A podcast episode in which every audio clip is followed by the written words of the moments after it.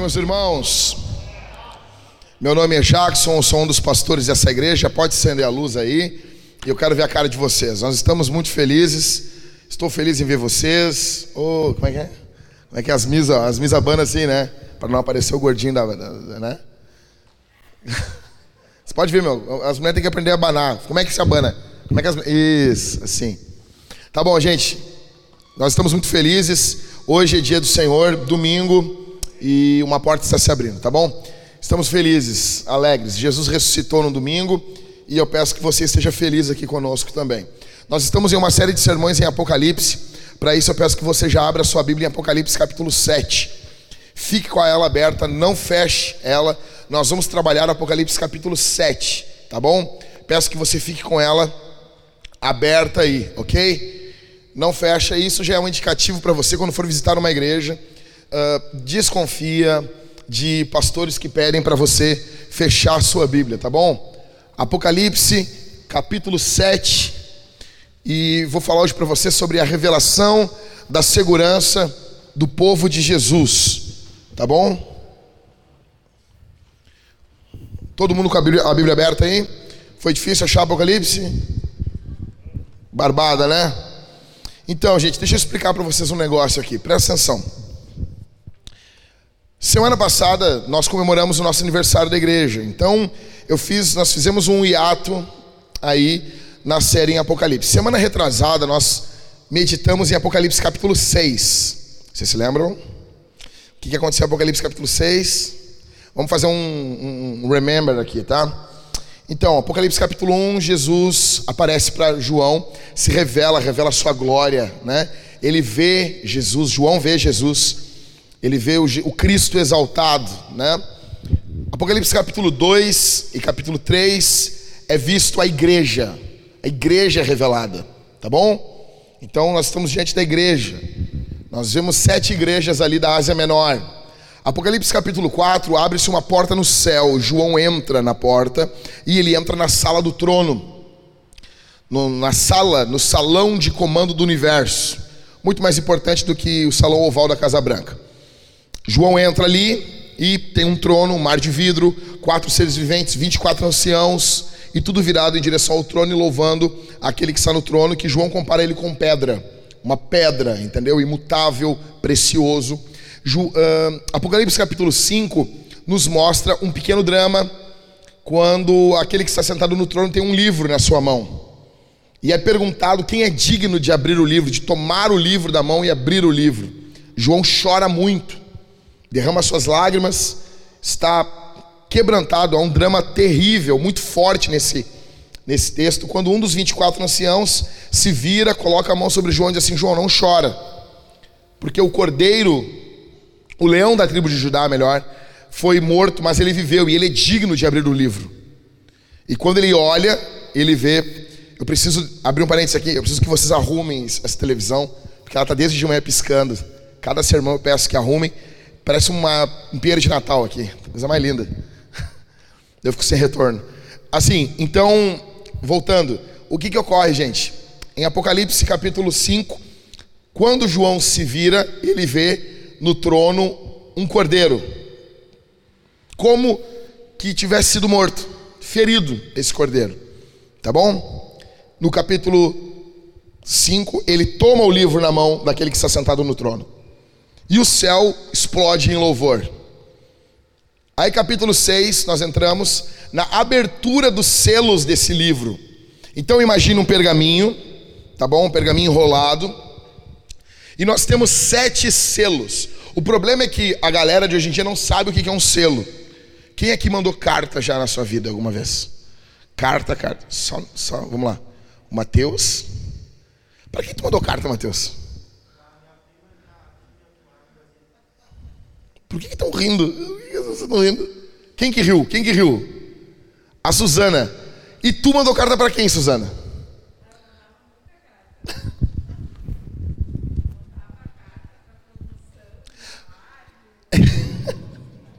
Mandava carta. Quem aqui já mandou carta para ganhar o, o, álbum de figurinhas do ping-pong? Só eu. Só. Eles davam, né? Chegava na Guajiveiras ali? Mas, e tu, e tu Éder, tu mandou carta quando? Faz tempo, Éder? Então, gente, sabe esse selo que a gente. Como é que funcionava? Tu ia num negócio chamado correio, tá? E tu queria mandar uma carta. Daí, tipo, na minha época eu fui mandar uma carta pro, pro Ping Pong, que era o chiclé. Aí tu botava cinco uh, embalagens de Ping Pong e tu ganhava o álbum do Rei Leão. Ou Volta ao Mundo. Tinha Ping Pong, tinha Volta ao Mundo. Figurinha número 100 era do Maracanã. Quem lembra? Quem quem viveu, viveu, cara. Ok? Os locais do mundo, os 100 locais. Hoje a gente tem Google Imagens, né? Naquela época, tu, vinha, tu via isso na figurinha de um, de um cara. Era muito louco isso, né? E daí tu mandava e tu, depois de serviço de correios, né, gente? Depois de quatro meses, cinco meses, chegava o álbum para ti. Tu já nem lembrava mais aquilo. Já tinha crescido, já, ah, essa droga aí. Tanto que o meu eu dei pro meu irmão. Então, gente, o que, que ocorre? Sabe esse selo das cartas que tu colocava, que tu comprava e colava na carta? Não tem nada a ver com o selo da Bíblia. O selo da Bíblia é mais antigo ainda. A ideia que eu já falei para vocês, mas é bom repetir, é como se fosse um sebo de vela que é colocado em um anel, vai dar o selo, ou um instrumento de metal com a inscrição, o brasão de uma família ou de um reino que vai dar pum, a marca. Então tu imagina um pergaminho com sete selos de sebo de vela endurecido, tá bom? Cristalizado. Então tem sete selos. E esse livro é o livro da história humana. E no capítulo 6 o cordeiro começa a quebrar os selos. Pá, quebra. Primeiro, primeiro cavalo dos quatro cavaleiros do Apocalipse quebra o segundo, quebra o terceiro, quebra o quarto. Num dos selos, um, ter, um quarto da população do mundo morre. E, gente, deixa eu dizer uma coisa para vocês: é tão bom pregar Apocalipse no meio de uma pandemia. É muito bom. Porque aí você vê que o púlpito de uma igreja é guiada pelo Espírito Santo. Qual é a série que nós pregamos antes?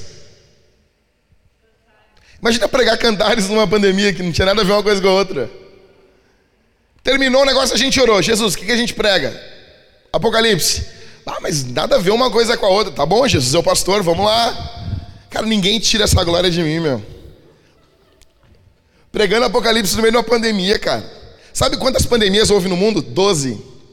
Vários, cara. Os Spurgeon não pregou no meio uma pandemia. Apocalipse.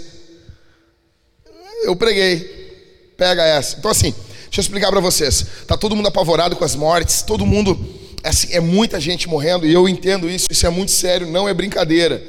Não é brincadeira. Só que o texto em Apocalipse mostra que um quarto das pessoas do mundo, quase dois bilhões de pessoas, morrem. E fica claro para nós uma coisa: não é o juízo ainda. É só a abertura dos selos. O livro nem foi aberto ainda. Vocês têm noção da seriedade disso? e abre-se seis selos. E quando vai abrir o sétimo, que a gente pensa, agora vai abrir o sétimo selo, tem um interlúdio, tem uma, um, tem um, uma pausa, e é exatamente esse texto de Apocalipse 7. Sabe, tu está vendo um, um, seriado, quando de repente mostra uma cena, mostra uma cena uh, do herói, hoje em dia não tem mais herói quase, mas mostra uma série do, do, do anti-herói, né? Do cara que está ali salvando o dia e pá, de repente para aquela cena, volta uma cena que mostra algo que está ocorrendo exatamente no período que tu viu aquela cena anterior. Mas não tem como botar duas telas ali, né? Na, na, na TV, né? Ou no, no cinema. O que está acontecendo aqui é basicamente isso. É como se nós estivéssemos voltando agora e vendo as coisas que estão ocorrendo em Apocalipse 6. Apocalipse 7 está mostrando a mesma coisa. É uma outra tela da mesma coisa. Vocês estão entendendo? Tá bom? Então, outra coisa. Como é que termina o capítulo 6? Todo mundo com Bíblia aberta aí. Último verso. Quem está sem máscara, lê para mim, por favor. Último verso.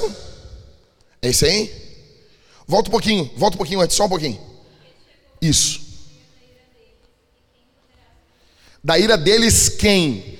De Deus e do Cordeiro. Os homens perguntam: chegou? Tipo assim, chegou, meu, acabou. Não tem. Não tem. Não tem primeiro amigo. Não tem. Chegou o dia da ira. Deus decidiu, agora, tudo que eu falei na Bíblia de juízo vai vir agora. Aí os homens perguntam: quem poderá subsistir? Quem vai ficar de pé? Quem vai aguentar? Capítulo 7 vai responder essa pergunta. Nós vamos ver quem vai subsistir. Tá bom? Ok? Feito esse disclaimer, vamos para o texto. Apocalipse 7, vamos ir lendo e comentando, tá bom? Vamos descompactando isso aqui. Capítulo 7, verso 1 ao verso 3. Depois disso, vi quatro anjos em pé nos quatro cantos da terra segurando os quatro ventos da terra, para que nenhum vento soprasse sobre a terra, nem sobre o mar, nem sobre árvore alguma. O mundo tem quatro cantos? Não, uma linguagem metafórica para mostrar o todo, para mostrar que eles têm a visão do todo. Quatro anjos, quatro pessoas em cada canto desse prédio conseguem ver o todo, tem acesso ao todo, tá bom? Apocalipse é um livro com muitas metáforas. A ideia aqui é que esses anjos têm acesso a tudo. Verso de número 2: Vi outro anjo que subia do nascente do sol, tendo o selo do Deus vivo. Ele gritou com voz bem forte aos quatro anjos, aqueles que tinham recebido poder para causar danos à terra e ao mar. Ou seja, esses anjos que estão segurando os quatro ventos, eles têm poder para soltar isso aí e isso destruir tudo. Aí sobe um outro anjo com uma voz muito forte e ele vai dizer para eles, verso de número 3: Não danifiquem nem a terra, nem o mar, nem as árvores, até marcarmos com um selo a testa dos servos de Deus. Ou seja, nós estamos diante de anjos muito poderosos, muito, muito poderosos. Muito. E vai vir um juízo muito forte sobre o mundo. Aí um anjo grita: segura!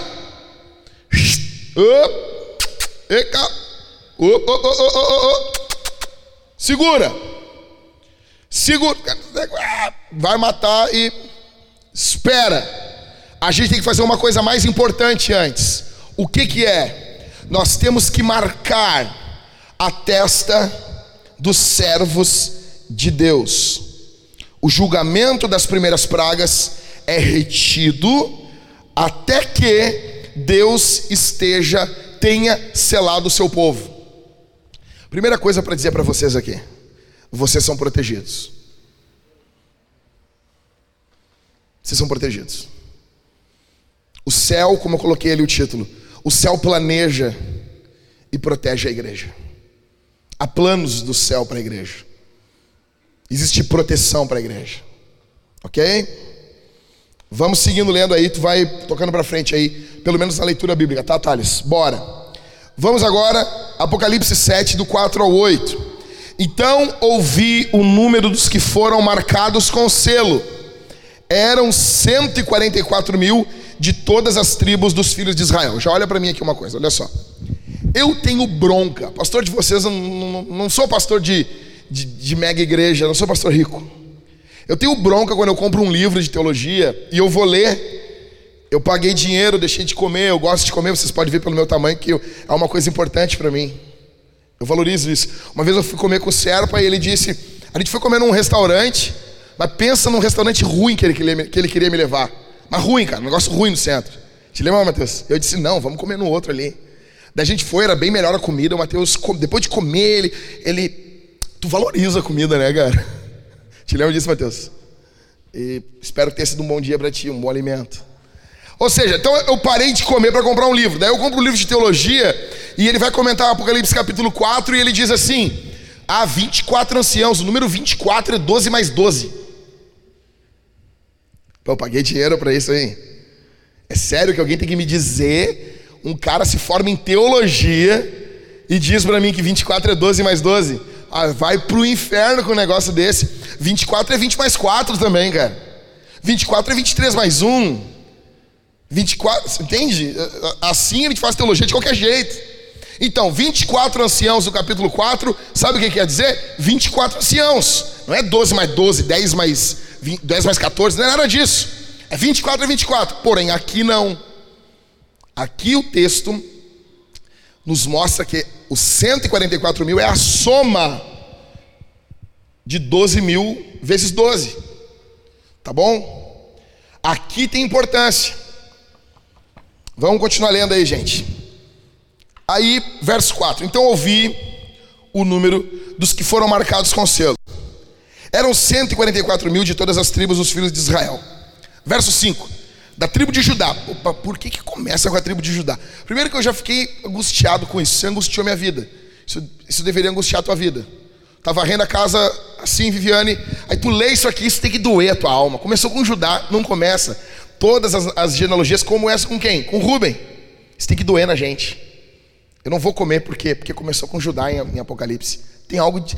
João está querendo fazer alguma coisa para nós. Aí segue, né? Da tribo de Judá foram marcados foram marcados com selo 12 mil. Da tribo de Ruben, 12 mil. Da tribo de Gade, 12 mil. Da tribo de Azer, 12 mil. Da tribo de Naphtali, 12 mil. Da tribo de Manassés, 12 mil. Da tribo de Simeão, 12 mil. Da tribo de Levi, 12 mil. Da tribo de Issacar, 12 mil. Da tribo de Zebulon, 12 mil. Da tribo de José. Da tribo de José. Primeiro que já é outro bagulho. Da onde os negros tiram tribo de José? Onde tu leu na Bíblia? Sou da tribo de José. Eu sou da tribo do Zé. Eu sou da tribo de Joseph. Da onde tu tira isso? Já viu isso no Antigo Testamento? Daí vocês leem isso aqui em Apocalipse e você segue a vida normal de vocês. Isso não angustia vocês. Tem alguma coisa diferente aqui. Essa genealogia está diferente. Esse negócio dessas tribos. Nunca teve isso aqui na Bíblia, essas tribos aqui. Desse jeito aqui. Isso aqui deveria angustiar vocês. Tá bom? Aí, da tribo de José. Bom, vamos lá, tá bom, João? Tu, tu é apóstolo, né? Da tribo de José, 12 mil. Da tribo de Benjamim, foram marcados com selo 12 mil. Olha aqui primeiro. Mulheres, uma coisa para vocês. Vocês que quando estão lendo a Bíblia, vocês ficam perturbadas porque a Bíblia repete muitas coisas. Mulheres ficam perturbadas com isso. Por que, que não fala assim, da tribo de José, da tribo de José, lá no final, 12 mil? Vocês não, não se irritam com isso às vezes lendo a Bíblia? Vocês estão lendo lá, e 45 mil jarros, não sei o que, da tribo de fulano. E 45 mil jarros. Por que não fala assim? Todas as tribos dão 45 mil jarros. Vocês não se perturbam com isso? Te perturba. Já se perturbou com isso? Ah, vai para que litro isso aqui? Ai, né? Por que isso? Deixa eu explicar para vocês um negócio. Digamos, Éder, que tu está fazendo um, assim, um processo para uma multinacional. Max Media University Company. Tá bom? Tu vai ser contratado para ganhar 200 mil dólares por ano. E tu está no processo seletivo. E tu está no, no, no, quarto processo. Naquela semana, o Mateus quebrou teu telefone. E tu está sem contato com a resposta do teu processo. Aí, tu pega e dá o telefone do teu vizinho. Tá? Daí a Maxmedia University Company vai ligar. E daí na quinta-feira de noite, tu tá, foi largar o lixo.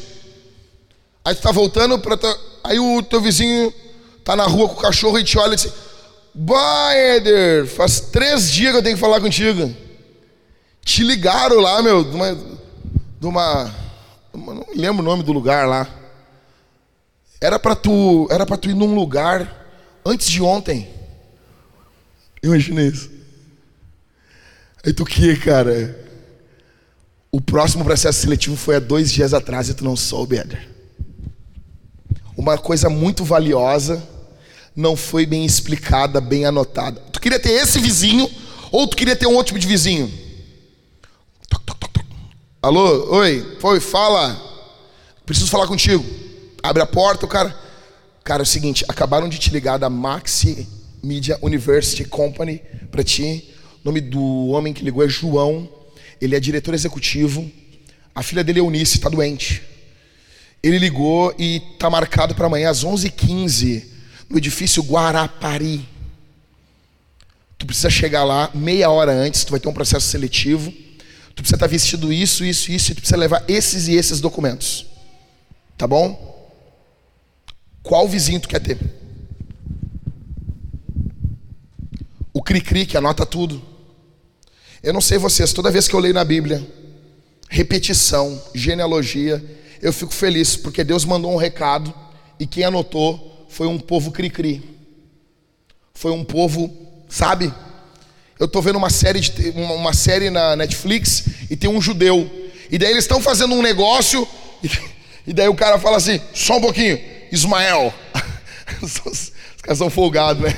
Ismael, anota aí. tipo, Ismael, não sei se pegou, né? Aí o cara pega e tira tudo que eles conversaram na última conversa, está anotado.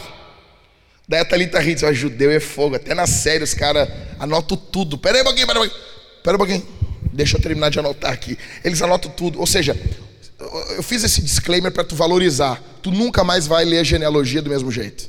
Tu vai ficar feliz que quem está te dando o recado do que Deus disse é um povo que anota tudo. E eu gosto disso. Eu gosto dessa, dessa forma judaica de escrever, entendeu? Que não vai direto ao ponto. Eu amo isso.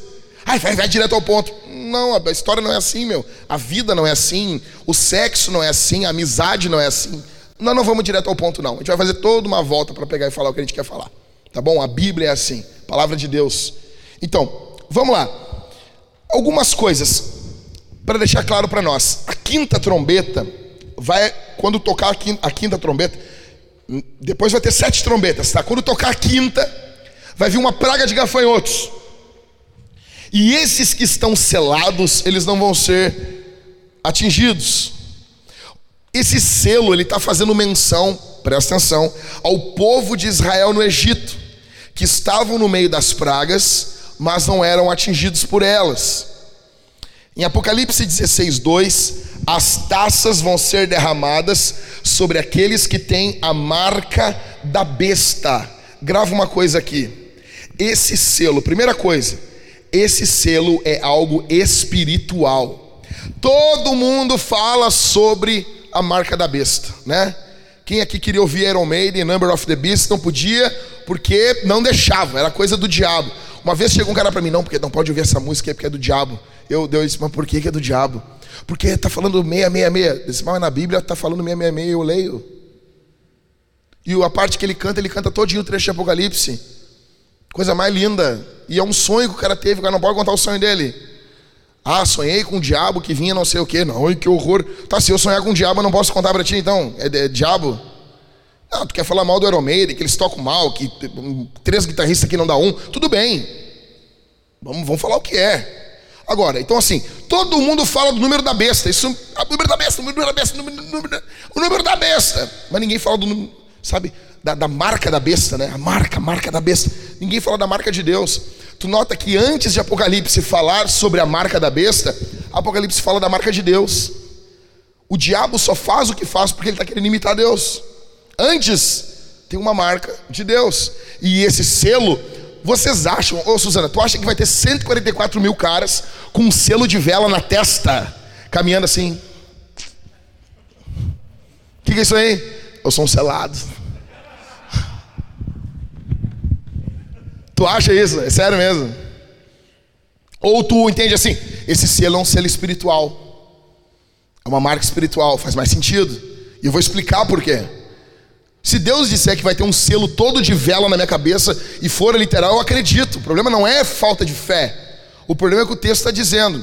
Agora, esse, essa marca é uma marca espiritual. Daí, quando é a marca da besta, é um chip. Puxa vida, cara.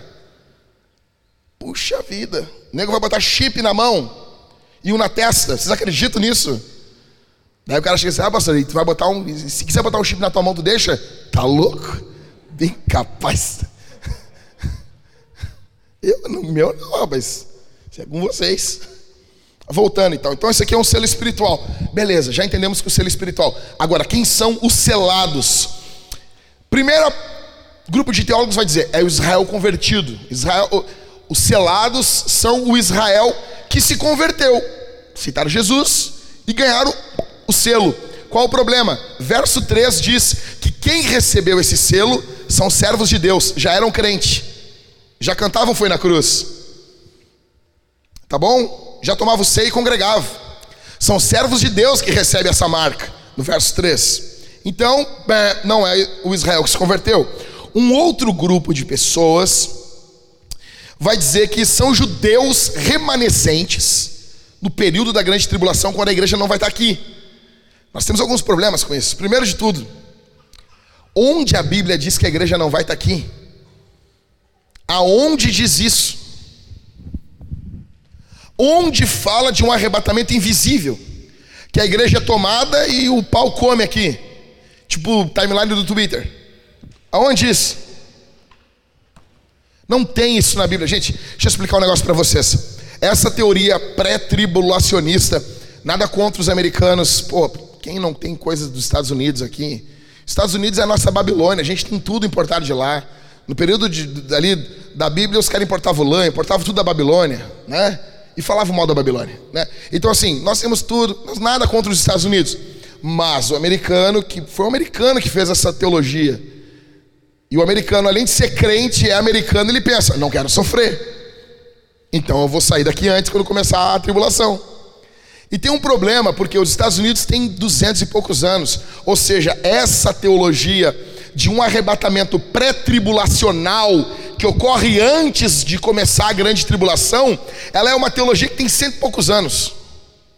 Durante toda a história da igreja, acreditou-se que a igreja passava-se pela grande tribulação. Isso é novo. Esse papo de que a igreja não vai passar pela grande tribulação é novo. É teologia do Nicolas Cage, deixados para trás. Você está vendo muito esses vídeos, esses filmes, entendeu? E o nego vai estar tá voando, o cara vai desaparecer. Que a companhia aérea não contratava piloto crente. Mentira! Mentiram para você. E tu botou o adesivo, em caso de arrebatamento, esse carro vai ficar desgovernado.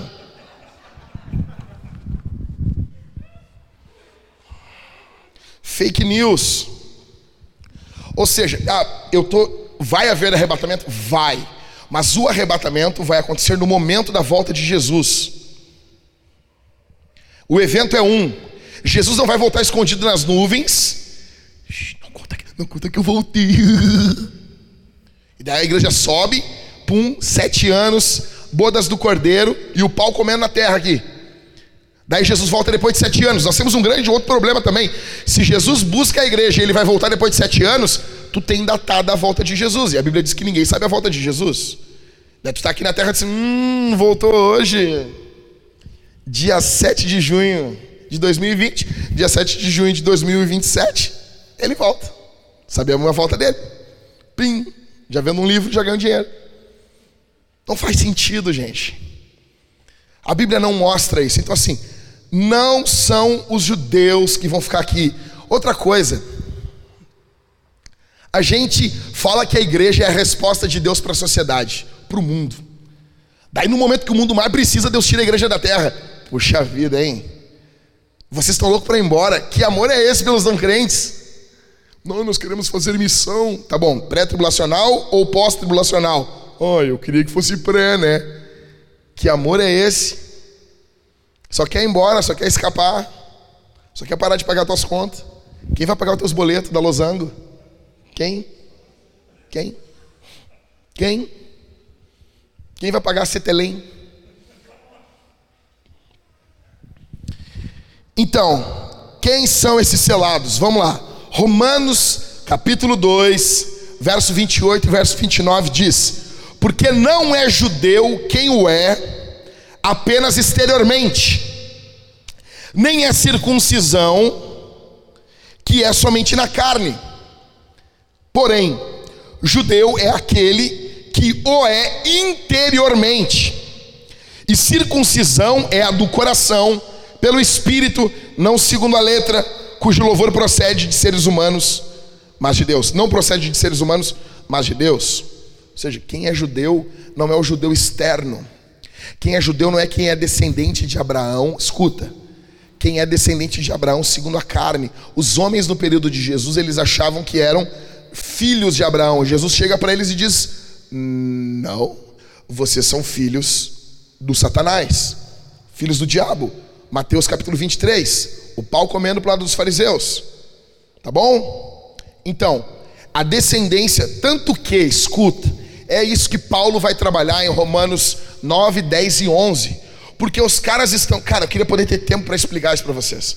A grande discussão de Romanos 9, 10 e 11 é a seguinte: a promessa de Deus falhou?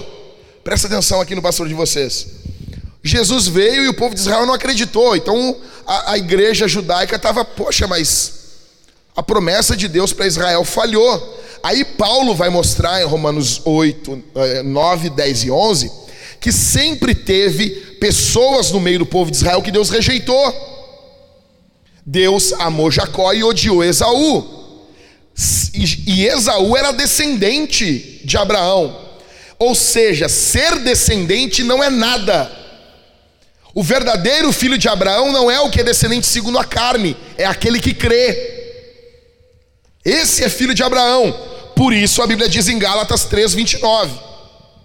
Se vocês são de Cristo, são também descendentes de Abraão e herdeiros segundo a promessa. Tá entendendo quem é? Quem são esses 144 mil selados aqui?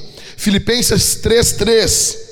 Porque nós é que somos a circuncisão, nós que adoramos a Deus no Espírito e nos gloriamos em Cristo Jesus, em vez de confiarmos na carne. A carne aqui é descendência. Ou seja, esses selados aqui, o fato de não ter a tribo de Dan, ter tribo de José, não está sendo respeitado nenhuma tribo que a gente lê no Antigo Testamento. O fato de hoje, deixa eu dizer uma coisa para você: não existe mais tribo em Israel. Para com isso. Ninguém sabe. Tu acha que tu vai chegar em Israel, tu vai, tu vai ver um judeu, ele vive que nem tu. Tu acha que vai, ter, vai encontrar um judeu e ele vai dizer assim: Oi, Suzana, eu sou da tribo de Azer. Prazer. Não! Tu acha que vai encontrar o cara e dizer assim: Eu sou da tribo de Zebulon. Tu acha isso? Se perdeu, se misturou, não tem mais tribo. O que está sendo visto aqui, vai ser visto duas multidões esse texto. A primeira multidão tem um número, a segunda é incontável.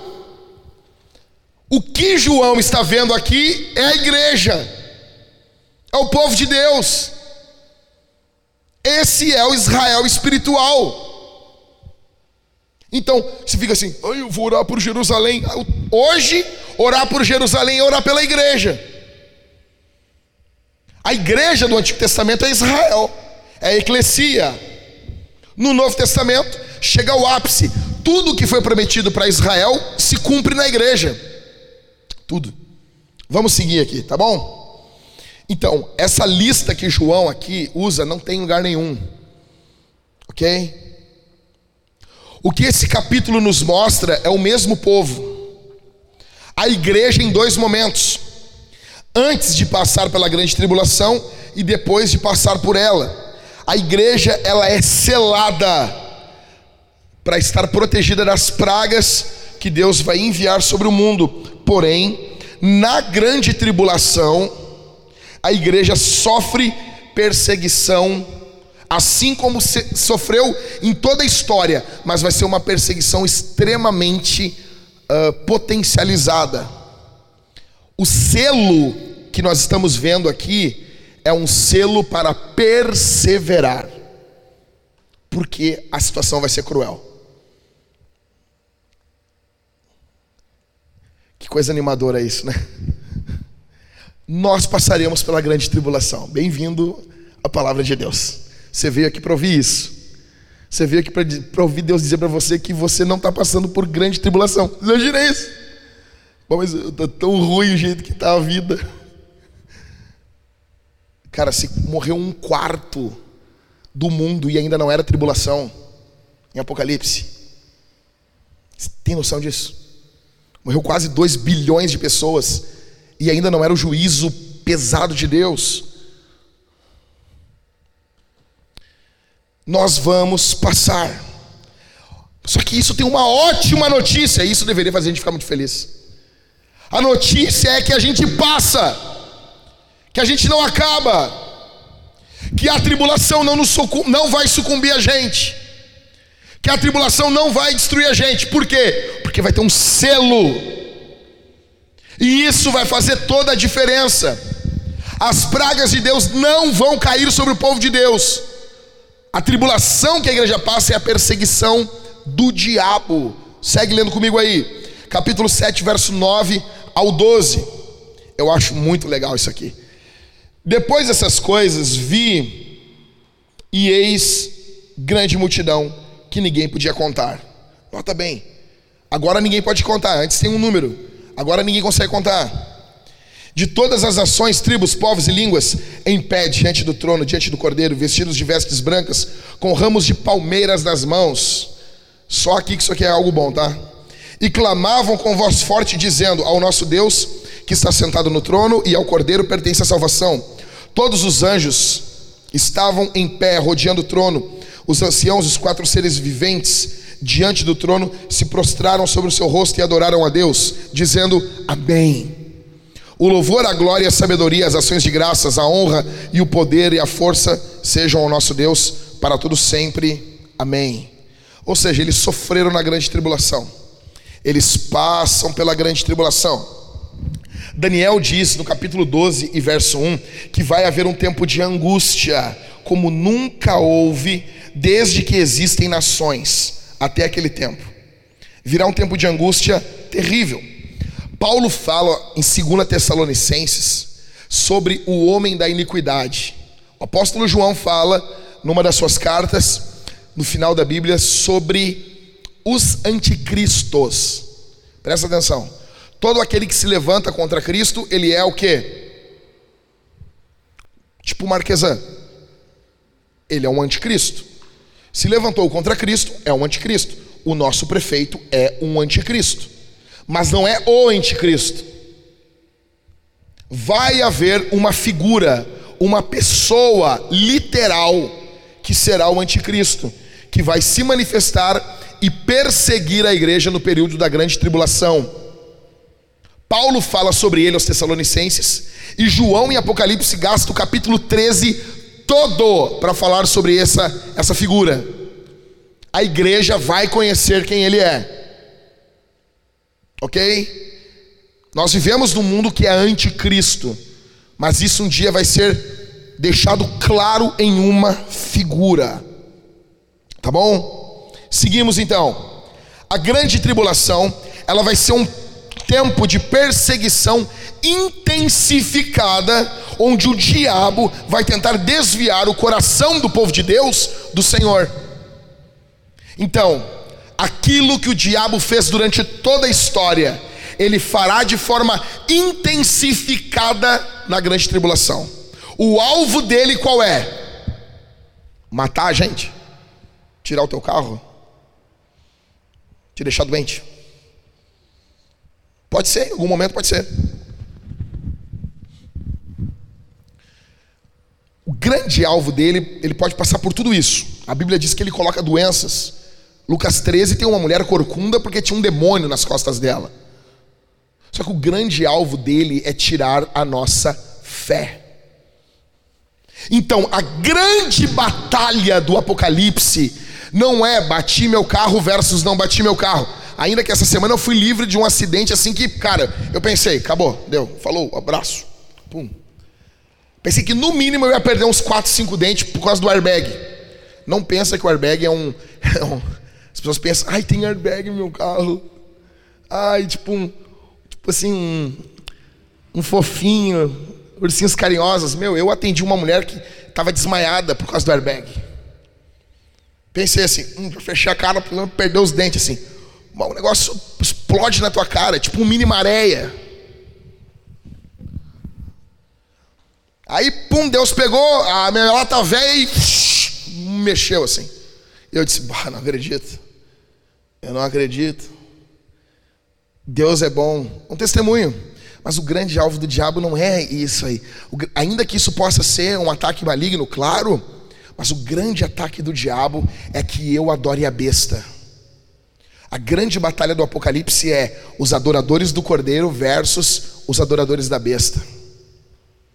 A marca que esses caras recebem é uma marca para perseverar. A nossa guerra não está entre morrer ou viver. A nossa guerra está ou ter adorado a besta ou ter adorado o cordeiro. Aqui está o ponto. Esse é o foco. O foco de Apocalipse é quem você adora. É uma batalha pelo teu coração, pelas tuas esperanças. Verso 11 e 12: os anjos estão louvando junto com os redimidos, tá bom? Os 24 anciãos aí, eles estão junto com os remidos ou estão junto com os anjos aí? Vamos lá. Bora usar a Bíblia aí, crente. Junto com quem aí? Com quem? Ou seja, é uma classe angelical. Tá bom? É uma classe angelical.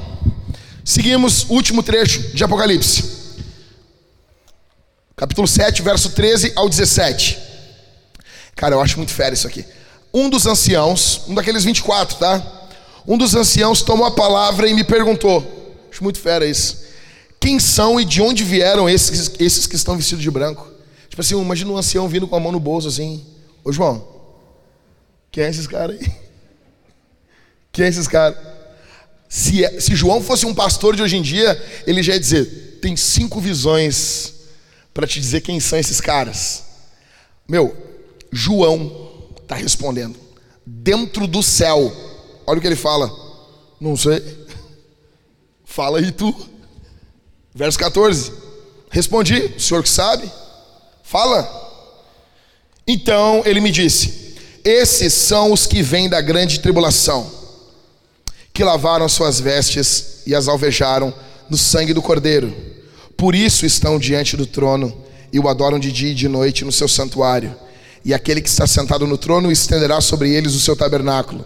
Verso 16: Jamais terão fome, nunca mais terão sede não cairá sobre eles o sol, nem qualquer outro calor forte, pois o cordeiro que está no meio do trono os apacentará e os guiará para as fontes das águas da vida, da água da vida, e Deus lhes enxugará dos olhos toda lágrima. Então, fica claro aqui três coisas, ainda na explicação do texto: procedência, identidade e missão da igreja.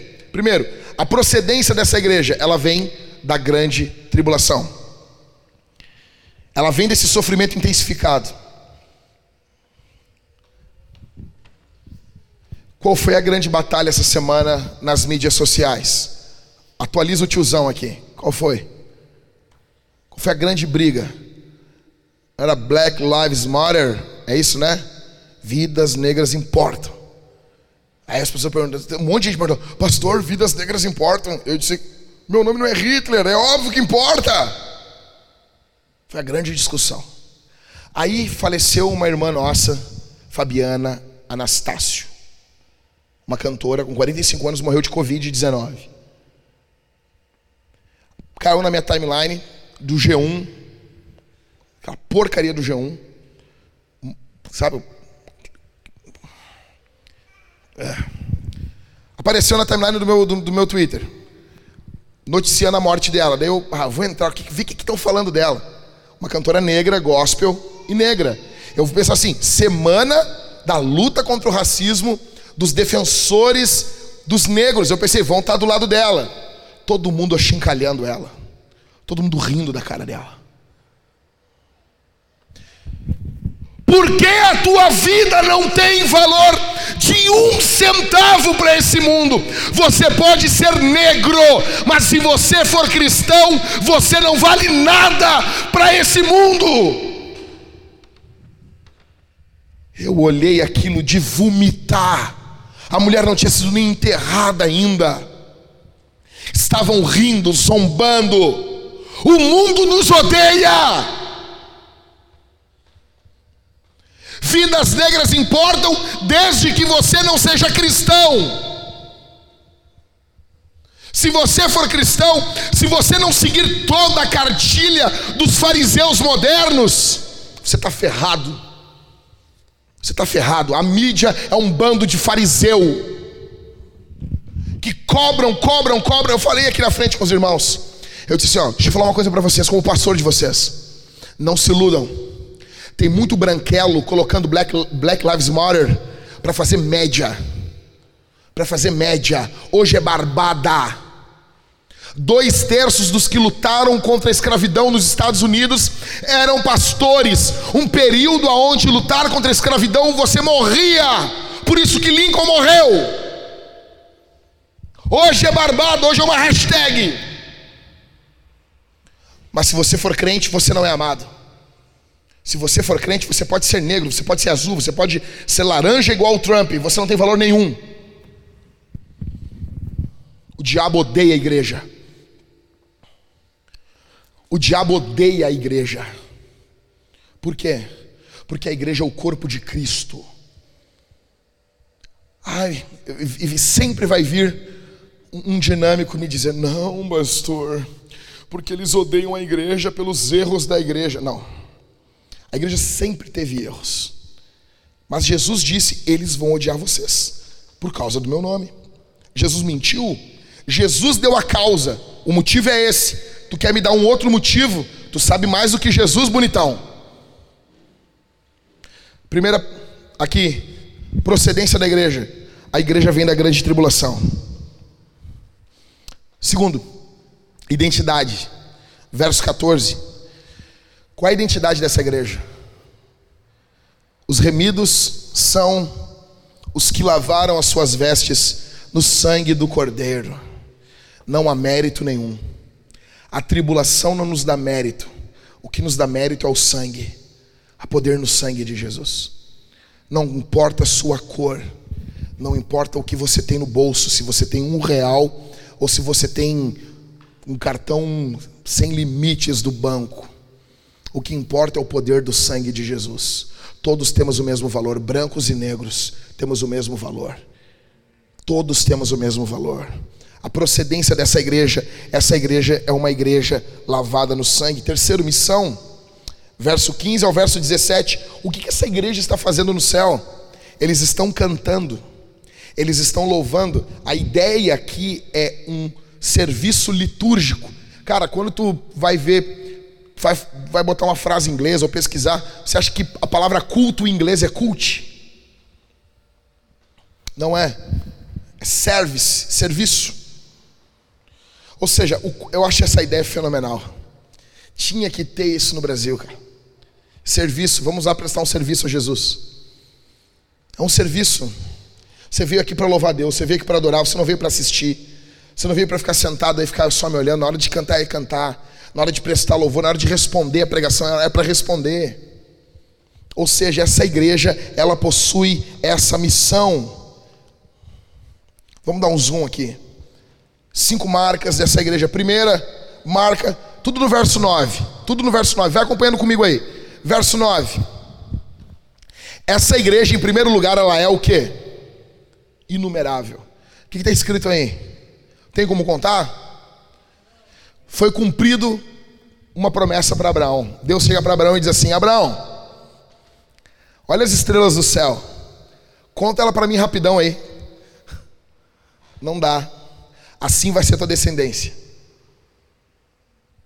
Abraão, olha, faz um negócio rapidão aí, conta para mim aí a, os grãos de areia da, da praia. Mas não dá. Assim vai ser tua descendência.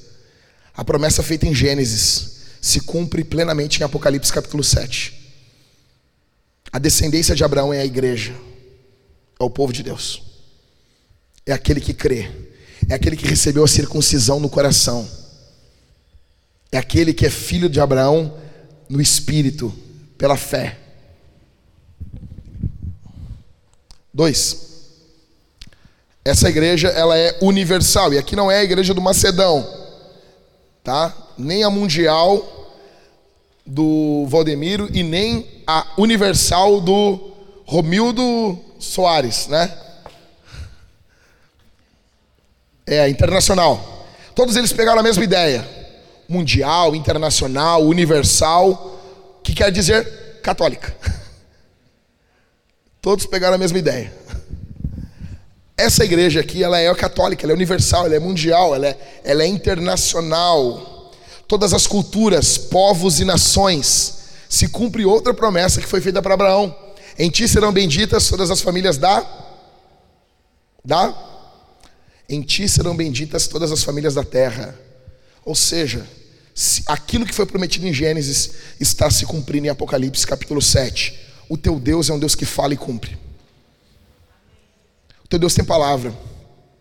Teu Deus é um político que em período de campanha faz promessas estúpidas e imbecis para pessoas idiotizadas e depois não cumpre nada.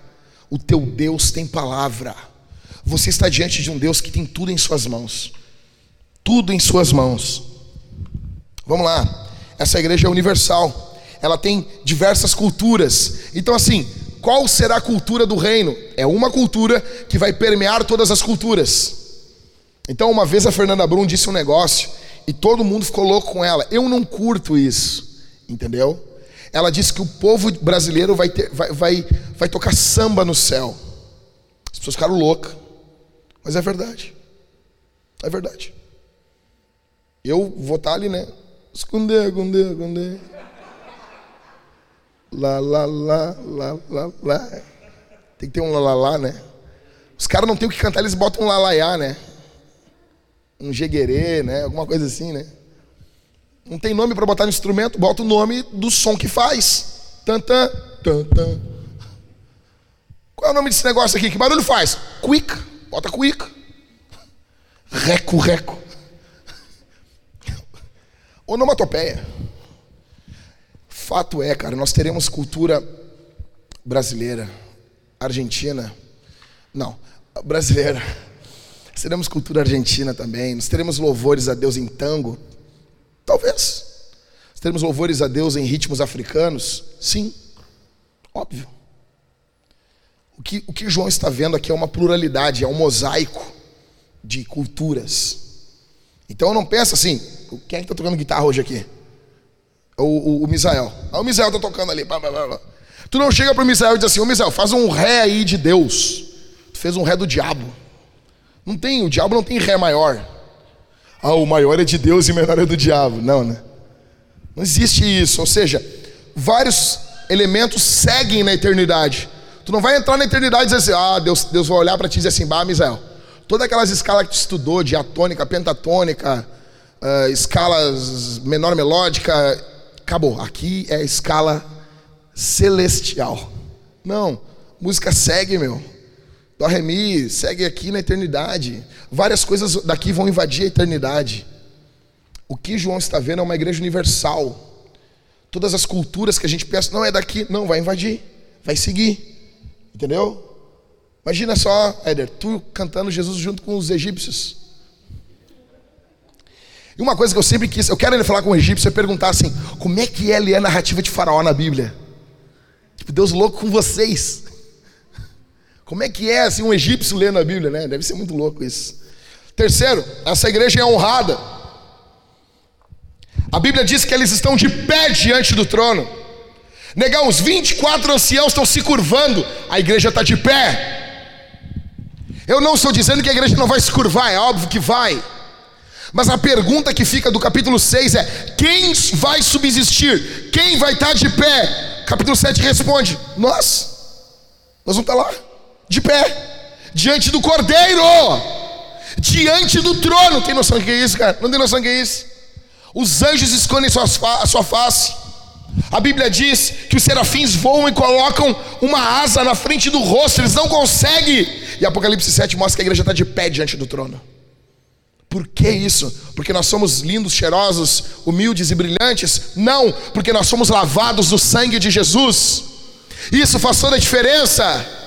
Você tem a você tem os méritos de Deus em você, não por você, mas pelo que Jesus fez, pelo que Cristo fez. OK? Então essa igreja é uma igreja honrada. Quarto, ela é uma igreja pura. Ela é uma igreja que está com vestes brancas. Foi lavada no sangue e alguém vai dizer assim: "Mano, não faz sentido. Tu pega sangue e bota num negócio, não, não fica branco, né?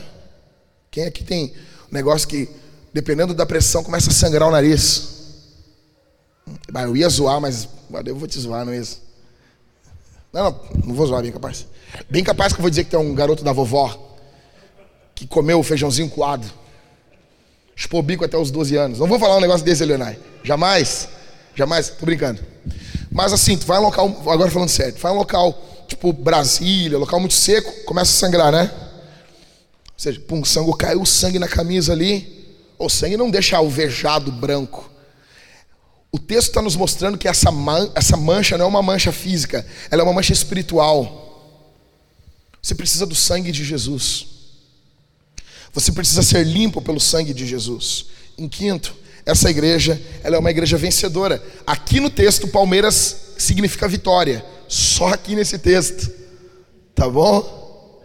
Nesse texto, ter Palmeiras é ter vitória universal, ter um mundial. Só aqui. Você pode ver que as coisas de Deus são diferentes das coisas dos homens. Ou seja, ter Palmeiras, palmas às suas mãos, é ser um vencedor. Vamos seguindo ainda, descompactando o texto. Deus e o céu, fazendo uma comparação aqui para vocês entenderem. O céu é fonte de pavor para os ímpios. Como que nós terminamos lá o capítulo 6? O que, que os caras estavam falando quando eles viram o céu se desenrolar como um pergaminho? O que, que os ímpios falaram? Bora, gente. Vocês estão com a Bíblia na mão aí? O que, que os ímpios falaram? Finalzinho do capítulo 6.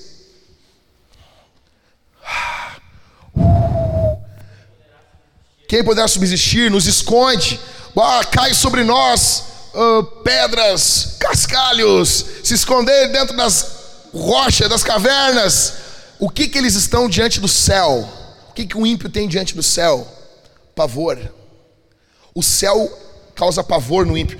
E aqui deixa eu dizer um negócio: o inferno é um ato de misericórdia de Deus. Porque imagina a pessoa chegar diante de Deus sem o sangue de Jesus. O, céu seria um tormento muito maior para o ímpio do que o próprio inferno. A misericórdia de Deus só faz com que nós entremos lá, porque carne e sangue não herdam o reino de Deus. Nós temos que ter um corpo glorificado para entrar lá. Aquele que entra morre. O céu é pavoroso para o ímpio. O ímpio não tem prazer nas coisas de Deus. O ímpio não tem prazer no céu. O ímpio queria um céu desde que Deus não estivesse lá. Não há alegria. Fala para um crente sim, para um crente meia boca e diz assim: Jesus está voltando. Ele diz: misericórdia, misericórdia, misericórdia. Fala para um crente cheio de Deus: Jesus está voltando. Oh, oh, glória, Maranata, volta. O céu, ele é fonte de pavor para os ímpios. Só que a Bíblia também diz que o céu é fonte de alegria para os remidos. No capítulo 7, está tendo festa. Aonde? No céu, diante do trono de Deus. Aquilo que apavora os ímpios é nossa alegria. Aquilo que traz desespero para os incrédulos é alegria para nós. Segue. Deus é fonte de pavor para os ímpios.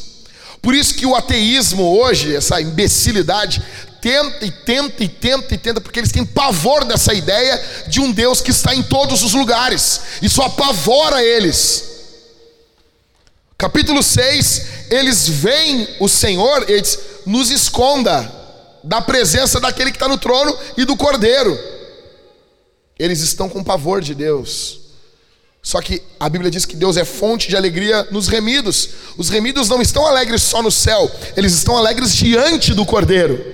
Você tem noção disso? A nossa diferença? Por isso que, cara, quando eu estava lendo aqueles tweets dos caras rindo da cantora, eu fiquei imaginando assim, bah, eu estava eu tava preparando esse sermão e eu fiquei aqui numa noia aqui. Bah, imagina naquele dia lá, eu olhando lá e eu, e aí, churrasquinho de demônio! Uh! Queima! Ê, costela do Satanás. Ô churrasco, quer um barbecue aí? Vai, seu endemoniado, seu filho do capeta. Ou seja, mesmo evento, alegria e pavor. Mesmo evento. O que define é Jesus. O que define é Jesus. Vamos continuar descompactando, já estou terminando. O texto nos mostra que dores vão ser retiradas e bênçãos vão ser doadas. Verso 16 e verso 17, ok? A primeira dor que vai ser retirada, verso de número 16, eles não vão ter mais fome. Eu li hoje um devocional do Dia Carson e ele fala que ele passou fome na infância dele. O pai dele passou pela Grande Depressão dos Estados Unidos. Ele contou que ele passou três dias sem ter o que comer. E ele tomou água aos três dias, enchendo a barriga d'água para a barriga não roncar. Você não imagina isso do Carson, né, Ismael? Imagina isso, né? Ele contou. Ele disse: Eu venho de uma família muito pobre. Ele disse: Nós não éramos tão pobres assim, só passei fome três dias. Eu não consigo imaginar o que o Carlson entende por ser pobre, né, cara? Não tinha o que comer. Ele contou que quando ele estava na faculdade, o pai e a mãe dele fizeram um enorme esforço para lhe enviarem 10 dólares. Fome. Talvez você nunca passou fome. Segundo é sede. Terceiro, calor. São desgastes que vão ser retirados do povo de Deus. E vão, eles vão ganhar bênçãos. Primeira bênção: o cordeiro os apacentará. Segunda bênção: o cordeiro os guiará para as fontes. Ou seja, está se cumprindo uma, uh, Salmo 23. E último: Deus enxugará dos nossos olhos toda lágrima. É a terceira bênção doada. Olha aqui para mim. Essa bênção aqui só faz sentido para uma igreja que chora.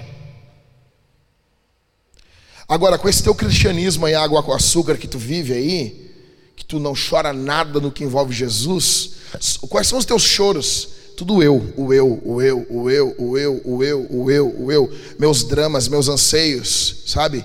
Tem muito, tem muito louvor assim hoje que fala tudo do eu, né? Tudo que. Cara, não tenho nada contra. Eu canto os louvores assim, tá, ô Thales?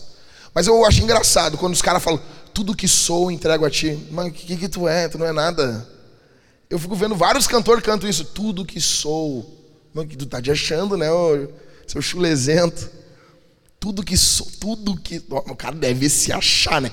Tudo que sou entrego a ti. Aí tá a balança de Deus, o cara larga uma, um, uma, um grão de areia. Ele, tudo que sou. Nem move. Tu não é ninguém. Mas tudo bem, eu, ah, tudo que sou, todo o meu ser, beleza. Mas eu não gosto muito disso. Tudo bem, tudo bem. Não é um, vocês estão pensando num louvor, que eu estou falando num louvor. É um milhão de louvor falando disso. Tá bom? Mas beleza, vamos continuar cantando aí. Deus enxuga dos nossos olhos toda lágrima. Esse cristianismo aguado aí do Vitor Azevedo, não está indo para a internet, né? Dá para esculachar bastante. Esse cristianismo aguado do Vitor Azevedo aí. Os caras estão tá ouvindo lá, o cara, a Bíblia não é a palavra de Deus, a Bíblia não é a palavra de Deus. Aí tu fala um negócio, um bando de guria idiota no Twitter defendendo o cara. Entende? Cara, deixa eu dizer uma coisa. Eu estava conversando com o Ribas ontem, ficamos falando 50 minutos numa ligação, e ele dizendo assim: Jack, não tem homem na Europa. A Europa só tem viado. Todos os homens são tudo viado. Até os da igreja. São tudo um bando de viado. Não tem homem de fibra. Não tem. Não tem. Não tem alguém que se levante, alguém que pregue, alguém que faça, alguém que plante igreja, alguém que vá, alguém. É, não tem. Eu, comecei um trabalho aqui, o Ribas, primeira reunião agora de plantação, de uma plantação de uma igreja, 32 pessoas. Não tem homem para levantar oferta, não tem homem para tocar a obra de Deus, não tem homem. Tudo viado. Tudo emasculado. Eu não estou falando viado aqui na questão sexual. É tudo homem com mulher. Mas tudo homem fraco tudo fraco. Tudo. Esse cristianismozinho barato, que não exige lágrimas de nós, esse texto não, não nos diz nada. O que, que esse texto, esse texto está dizendo que nós não vamos mais chorar? Mas tu, pelo que, que tu chora? Tu chora porque atrasou teu salário. Tu chora porque a tua vida está com um probleminha. Tudo bem, é, é coisas para chorar, é. Mas você me pergunta assim: o contexto disso aqui é gente que está perdendo propriedade porque serve Jesus. É gente que está perdendo vida, perdendo irmão, perdendo pastor, porque eles estão pregando o evangelho. Nossa geração, nossa geração não sabe o que é isso.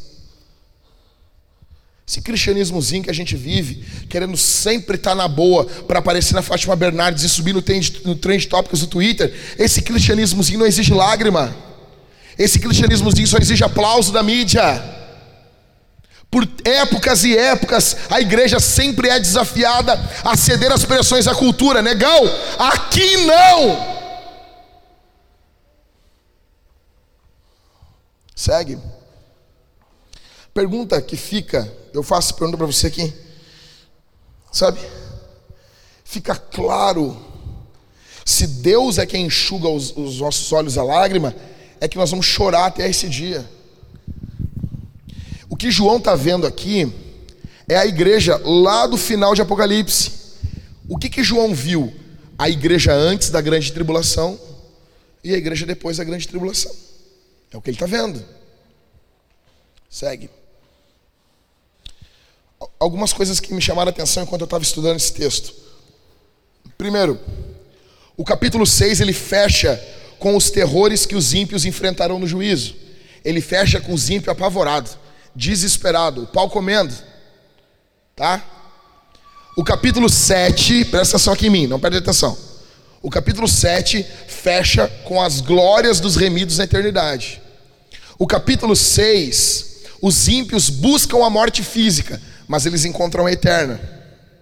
No capítulo 7, os remidos enfrentam a morte física, mas encontram a vida. Pergunto para você, qual lado tu tá? Quem é tu nesse texto? Quem é você aqui? Quem é você? Quem é você nesse texto bíblico? Quem você é aqui? Quem vai ser você quando Jesus voltar? Mandaram para mim um print de um cara rindo de mim, né? Rindo. Não sei o que, que acho tanta graça. Tirando sarro da minha cara. Num grupo. Onde eu não tô. Coisa de covarde. E rindo. E um outro cara botou embaixo assim: Escolé, meu. É lógico que esse cara é um trouxa. O que, que tu vai esperar de um cara aí que, que, que quando ouve um barulho olha para ver se Jesus voltou? Crente. Eu sou idiota. Eu, mas eu estou esperando, ele falou que ia voltar. Ele falou para mim que ia voltar. Ele falou, está na Bíblia. Eu acredito, leva a sério isso aqui. Se eu ouço um barulho, eu vou olhar. Não é Jesus? Uma hora eu acerto. Nem que seja, fui. Pô, vou ouvir uma trombeta no ouvido, o que, que é isso? Bah, Jackson, tu não olhou para o lado na hora de atravessar Bento ali. O que, que é isso, Senhor? É, que, que é esse campo do Windows aqui? Mas eu tenho que terminar a série de Apocalipse. Não, não vai. Ou seja, eu estou esperando. Eu sou o trouxa. É sério. Eu estou esperando o Cordeiro voltar. Eu estou esperando Jesus voltar. E eu sou o trouxa. Se isso é ser trouxa, eu quero morrer trouxa. Se isso é ser idiota, então, por favor, não me tira essa idiotice.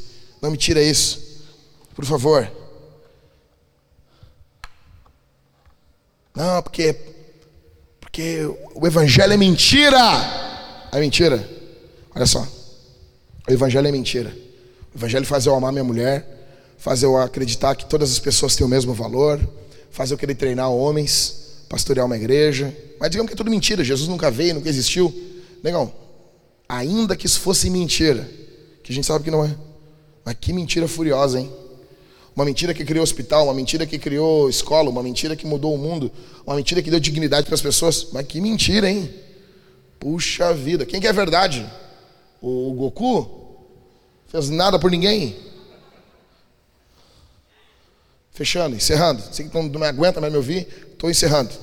Eu tenho que buscar minha mulher para o outro culto ainda. Para você dormir pensando, primeiro lugar, para tu dormir pensando, isso aqui é para acalmar teu coraçãozinho. Primeiro lugar, Deus retém a destruição. E havia uma destruição sobre o mundo e Deus segurou ela, segura ela até que seja marcado. Ou seja, Deus não vai fazer nada até que a tua vida esteja guardada. Tá bom? E ser guardado no reino de Deus não é que você não vai passar pela tribulação, não é que você não vai passar por problemas, por crises e por coisas ruins, é que você vai perseverar. Tá bom? Deus, Deus, Deus não vai enviar nada que você não possa suportar. Ai, que bom, porque isso não ia suportar. Não, agora ele vai te encorajar, vai te encher do Espírito Santo para tu passar. Tem gente que diz assim: Ah, pastor, Deus sabe que eu não conseguiria passar por isso. Eu sempre digo: Então tá, então amanhã ele vai te encher do Espírito Santo para tu conseguir. Não, eu não quero. Segundo, os servos de Deus serão selados. Esse selo da perseverança vai estar do nosso lado. Talvez hoje te dá até uma tristeza, assim, né? Hum, que legal, é um selo para passar tribulação. Que presente, hein? Oh, valeu, valeu. Hoje pode não fazer tanta, tanto sentido, mas tu pode ter certeza que quando tu estiver do lado de lá da eternidade, tu tiver, tu ser aquele povo ali que está cantando que João viu ali, aí tu Entendi. Valia muito a pena. Deus sabe o que é bom. Terceiro, Deus vai tabernacular-se com o seu povo, velho. Isso aqui tu tinha que dar um, um, um girocóptero, um giro aqui. Tinha que dar um pulo, um rodo, rodopiar no manto aqui. Cara, tu tem noção do que é isso? Ou seja, a ideia aqui, o texto que diz é Deus vai estender sobre eles o seu tabernáculo, verso de número 15. A ideia é essa nuvem com o povo de Israel, quando o povo de Israel caminhava pelo deserto, tinha uma nuvem cobrindo o povo. De noite, uma coluna de fogo. A ideia do tabernáculo cobrindo as peças santas. Deus estendendo suas asas. A ideia é João, capítulo 1, quando diz: "E o verbo se fez carne". Olha para mim, e habitou entre nós, e tabernaculou-se entre nós, e vimos a sua glória, glória como unigênito do Pai. Ou seja, o que está sendo mostrado para nós aqui? Deus vai habitar com seu povo. Aquilo que Deus prometeu no Antigo Testamento para o povo de Israel se cumpre na igreja, se cumpre em você, se cumpre em mim. Aquilo que Deus prometeu, Deus vai habitar, cobrir. Deus vai estar com a sua xerinar sobre o povo, ou como Fernandinho diz, derrama tua Shekinah. Tá bom, Shekinah, nunca vi isso. Então pode ser, vai, pega essa aí que serve também. Esse esse esse Sheriná, essa esse Shekinah vai estar sobre o povo de Deus. Vai estar cobrindo, cobrindo aquilo que, o, que os sacerdotes caíam. Isso vai estar cobrindo a gente. Deus estendeu o seu tabernáculo sobre eles. Em último, Jesus continua no trono. O que a gente vê aqui é isso o pau está caindo, o pau está lascando, Jesus está no trono. O dia está bom, estamos sorrindo, Jesus está no trono. Tenho dinheiro para comprar comida e para comprar comida para uns dois, três meses. Jesus está no trono. Não tenho um real no meu bolso. Não sei o que vai ser do amanhã. Jesus está no trono. Os dias estão sorridentes, alegres e o sol está brilhando. Jesus está no trono. Dias nublados, tristes, vazios. Jesus está no trono. Tenho saúde plena, demais. Estou feliz, saltitante. Jesus está no trono. Recebi uma notícia: estou com câncer, uma doença terminal. Estou pronto a morrer. Jesus está no trono. A igreja está crescendo de vento em pompa e invadindo as ações. Jesus está no trono. O diabo e os demônios estão se levantando contra a igreja, perseguindo o povo de Deus. Jesus está no trono. A Bíblia diz que não importa o que esteja acontecendo acontecendo, o que nós estamos vendo em Apocalipse capítulo 7, são que ainda que venham as perseguições, ainda que venham as pragas, ainda que venham as tristezas, as angústias, as decepções, ainda que venham todo o inferno, ainda que diante da igreja de Deus se levante demônios, se levante a besta, o falso profeta, o anticristo, se levante demônios de todos os lados, nós estaremos de pé, porque há poder no sangue sangue de Jesus, e Jesus está no trono. Bendito seja o nome do Senhor. Bendito seja o seu nome. Jesus continua no trono, isso basta. Isso basta. Jesus continua no trono. Isso encerra a questão. Jesus continua no trono. Isso pode acalmar tua vida. Jesus continua no trono. Isso pode mudar tua segunda-feira. Jesus continua no trono. Essa é a minha mensagem para você aqui. Vamos ficar de pé. Vamos ficar de pé. Bendito seja o nome de Jesus. Nós vamos responder essa palavra.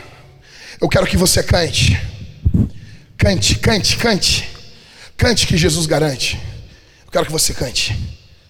Você vai cantar a Jesus. Nós temos duas músicas para cantar. Você vai louvar o Senhor. Você vai cantar. Primeira forma que nós vamos responder. Olha aqui para mim. Deus exige resposta. Deus exige que nós nos respondemos. Nós temos que tomar uma postura diante dele. Nós temos que responder. Primeira resposta, vamos cantar. Segunda resposta, como vamos responder? Nós vamos cear. Nós vamos comer e beber de Deus. Vai ter uma irmã ali na frente. A Viviane, ela vai estar colocando álcool na tua mão, higienizando a tua mão. Você vai passar ali na frente, na porta. Vai ser higienizada a tua mão. Você vai vir e vai participar da ceia. Vai pegar o pão e vai mergulhar no vinho ou no suco. Vinho, cálice bronze, suco, cálice dourado.